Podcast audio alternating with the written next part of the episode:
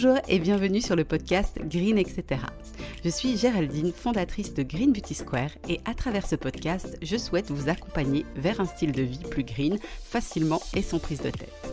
Alors on va bien sûr parler soins de la peau, approche naturopathique et holistique ou encore beauté naturelle, mais pas que.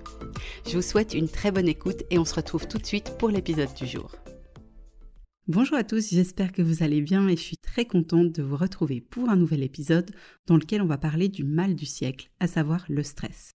Plus je me documente et me forme sur la santé, le bien-être et l'approche holistique, plus je réalise que l'impact négatif du stress affecte de plein fouet le corps et bien sûr la peau. Au niveau cutané, toutes les affections peuvent être déclenchées ou entretenues par un état de stress chronique. Acné, eczéma, sécheresse, rosacée, psoriasis, taches brunes ou même vitiligo. Sans parler bien sûr des signes de l'âge dont l'apparition est accélérée par le stress.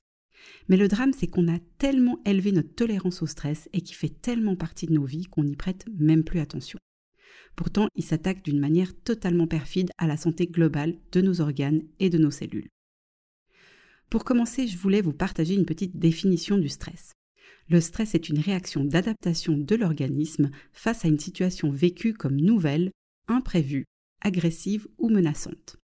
Bien sûr, on n'a pas tous la même tolérance face au stress, mais ce qui est certain, c'est qu'il entraîne bien souvent un cercle vicieux où le stress engendre plus de stress et que cela demande des vrais efforts pour le casser et en sortir.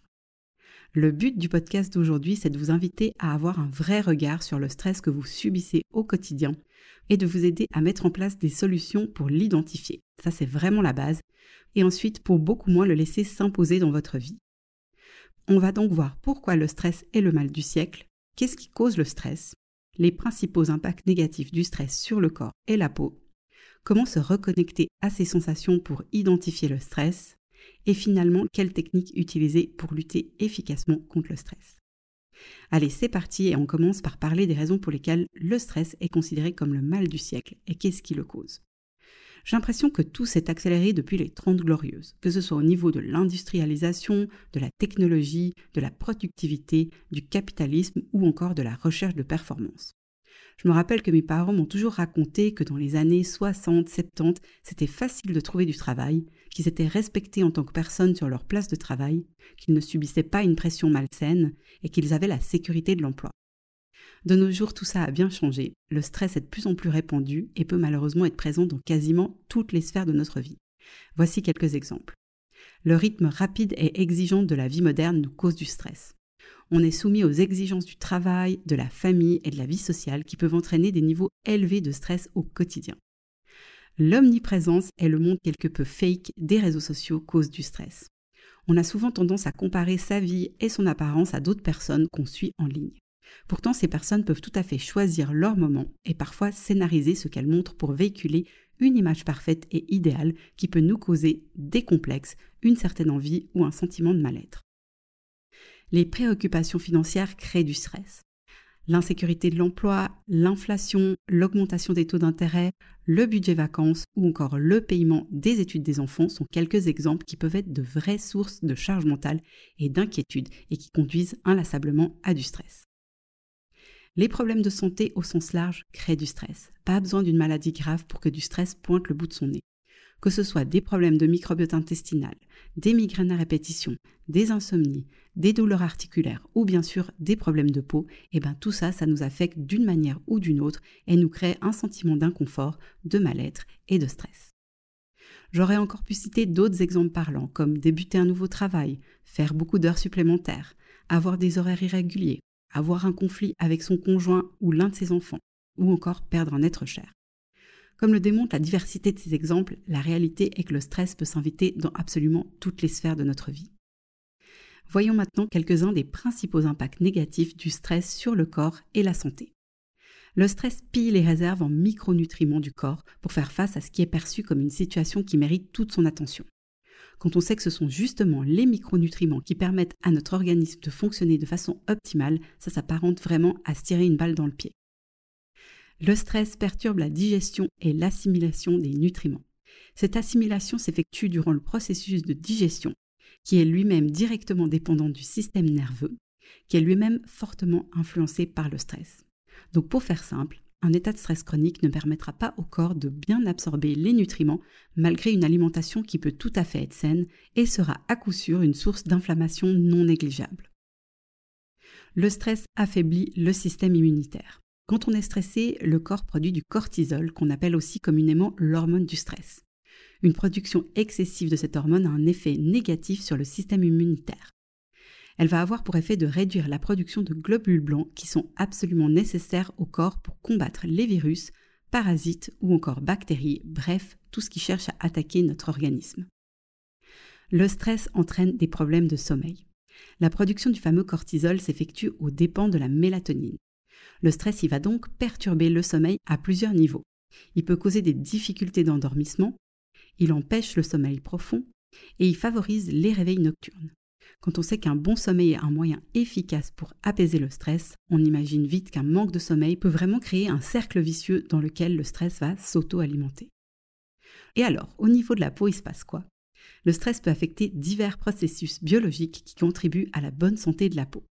Au niveau de l'acné, on a vu que le stress entraîne la production de cortisol qui a un effet pro-inflammatoire et qui favorise l'apparition des imperfections. Sans parler de sa capacité à faire augmenter les taux de testostérone et d'insuline qui viennent également contribuer aux conditions favorables pour le développement de l'acné. Le stress favorise aussi un état de sécheresse cutanée en alternant la barrière cutanée et en affaiblissant le film hydrolipidique. Elle est du coup moins bien protégée contre les agressions extérieures et va s'assécher et s'abîmer plus facilement. L'eczéma, la rosacée et le psoriasis sont aussi trois affections cutanées qui fluctuent entre autres en fonction du niveau de stress. Une nouvelle fois, la racine de problème se trouve dans l'inflammation. En cas de stress, des neurotransmetteurs sont libérés par le système nerveux et vont favoriser l'inflammation de la peau, les cellules réagissant comme elles le feraient face à une agression. Par rapport aux taches brunes qui étaient habituellement liées à l'impact du soleil ou d'une grossesse, eh ben, il est de plus en plus courant qu'elles apparaissent sans raison apparente. Le stress peut favoriser l'hyperpigmentation parce qu'il dérègle la production d'œstrogènes qui peut facilement entraîner une production excessive de mélanine et donc favoriser les taches. Concernant le vitiligo, les études prouvent qu'il est très souvent déclenché comme une réponse suite à un stress psychique ou physique. Cette affection n'est pas vraiment encore complètement comprise par les scientifiques, mais l'existence d'une composante auto-immune, c'est-à-dire une réaction excessive du système de défense du corps, ne fait aucun doute. Finalement, quelques mots par rapport aux signes de l'âge. Le stress accélère tout simplement le vieillissement cellulaire en faisant que les télomères se raccourcissent plus rapidement. Pour information, un télomère, c'est l'extrémité d'un chromosome qui intervient dans la stabilité de ce chromosome et dans le processus de vieillissement cellulaire. Et donc le but, si on veut garder une peau d'apparence jeune aussi longtemps que possible, c'est d'éviter qu'il se raccourcisse. Maintenant qu'on a parcouru les effets très indésirables du stress, venons-en aux solutions. Ce qui est extraordinaire avec le corps, c'est qu'il a la capacité de retrouver la santé si on change ce qui est à l'origine du trouble. En d'autres mots, en faisant des changements dans son mode de vie pour être moins confronté au stress, les problèmes qui l'amènent vont peu à peu disparaître. Mais pour pouvoir entamer un changement, il faut pouvoir identifier le problème. Et comme mentionné dans l'introduction, le stress est horriblement banalisé à notre époque et nous l'acceptons comme faisant fatalement partie de notre quotidien. La première étape pour se débarrasser du stress et de ses effets indésirables, c'est donc de l'identifier à chaque fois qu'il fait irruption dans notre vie, et nos émotions sont nos meilleurs guides pour nous aider. Voici donc quelques exemples qui indiquent qu'on est soumis à un stress, surtout si ces états sont récurrents. Se sentir anxieux ou nerveux, ressentir de la frustration ou de l'irritabilité sans raison apparente, se sentir dépassé, débordé et avoir l'impression qu'il y a trop à faire, avoir l'impression de toujours manquer de temps, être facilement sur la défensive et montrer des signes d'agressivité, ressentir de la tristesse, de l'impuissance, un manque d'envie ou de la démotivation, et bien sûr avoir un ou plusieurs symptômes directement liés au stress dont on a parlé durant cet épisode. Pour terminer, parlons maintenant d'astuces et de conseils à mettre en place une fois qu'on a identifié qu'on est soumis à un stress afin d'apaiser cet état d'alerte. Il y a par exemple faire une pause, aussi petite soit-elle, et respirer profondément en pleine conscience. Je pense sincèrement que c'est l'astuce la plus simple et efficace qu'il soit. Faites-vous vraiment ce cadeau et prenez le réflexe de la respiration consciente dès que vous vous sentez stressé. Le sport est excellent pour apaiser le corps et l'esprit et libérer des hormones qui contrent les effets négatifs du stress. le yoga est particulièrement connu pour son effet extrêmement bénéfique sur le stress. Dans le même esprit que la respiration, et si vous avez plus de temps à disposition, méditez durant 5 à 10 minutes, et si possible régulièrement, éprouvez pour réduire le stress et améliorer le bien-être global. Le massage est aussi un antistress très efficace. C'est bien connu, le toucher est réparateur.